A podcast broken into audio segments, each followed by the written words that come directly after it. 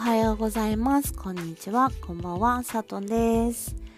はい。ということで今日は第16回、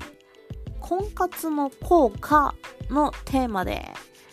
と私の思ったこと、考えたこと、感じたことを配信していきたいと思います。まずですね、婚活の効果は、うん外に出る回数が増えた。あとは、化粧する回数が増えた。あとは、自己肯定感も増えた。という点では、いいかなっていうメリットはあるかな。それ以外に、うーんと、実績がどうこうになってくると、うん。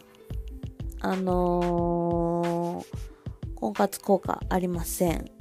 えっと、二度目ましてもございません。え、なんなら、えっと、まあ多分ですけど、うーん、私のことを好きになる人はいるのかいないやっていうところまでちょっと私はストーブの温度を上げますね。考えてしまうぐらいちょっと自分に自信がないですね。まあなんか婚活の話をそのそういう風に友達にしたところ友人はまあ言うて婚活始まったばっかやろっていうことだったので婚活始まったばっかりだからこそ今頑張らなきゃいけないのとこれからも続けなきゃいけないっていうところはうんそうなのかなって思いながら婚活っていうか恋活っていうかなんかとっても私恋がしたいです。はい。なんかドラマのような恋がしたいってほどなんかその夢見てるわけではないつもりなんですけれどもでもやっぱり好きな人とは結ばれたいしあと好きな人に好きだって言われるような声はしたいなって思っている今回の婚活となっておりますはいそんな婚活効果まだ今のところ微妙ですっていうところで終わりにしたいと思います。えー、と次回はと第17回ですね。第17回もお楽しみにお願いします。では一旦終わる。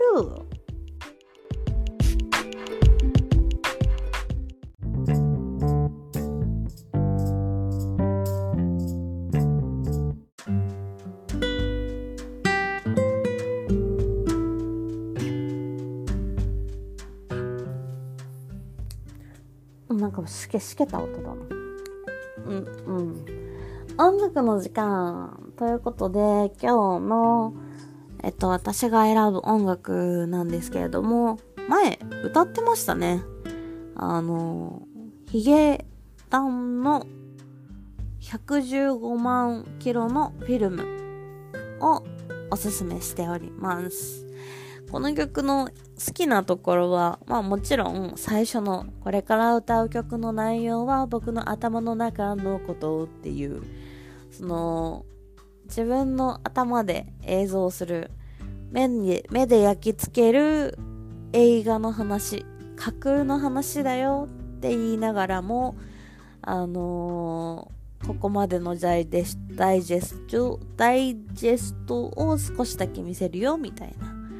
で例えば初めて喧嘩した夜の涙少し個人的に胸が痛むけどそのまま見続けなきゃごめんねと言って仲直りして手を握ってほらここで君が笑うシーンが見どころなんだからさみたいな。そう本当にそのまま歌詞に歌詞っていうかセリフになるようなあの小説になるようなそういう曲がこの曲の醍醐味だなって思うところで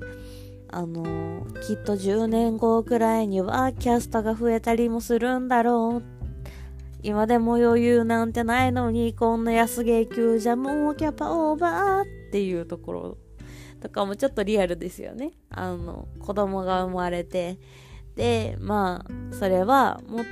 今、今ですらちょっとギリギリで二人で頑張ってるのに、なのに。子供が生まれて、まあ、出産費用を、養育費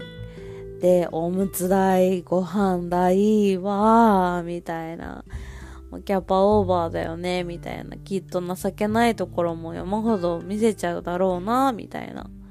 だけど、名字が一つになった日も何も変わり映えない日々も愛しい日々尊い日々逃がさないように逃す忘れないように僕の目で焼き付けておくよっていう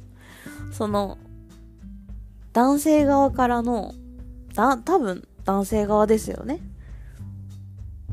からのこのなんだろう。女性を一筋で一途に見続けていくよっていう気持ちの曲とてもすごく好きです。だから私多分プロポーズでこの曲超歌うまく歌われたらもうすぐコロッといっちゃうかもしれない。もうなんかうんそうだななのでこれを歌える人かあのニュースの「Forever」を歌える人私と結婚してくださいということで今日の音楽のコーナーでしたということで、おやすみなさい。お昼も頑張ろう。いってらっしゃい。ということで、さっとんでした。お時間いただきありがとうございました。バイバイ。またね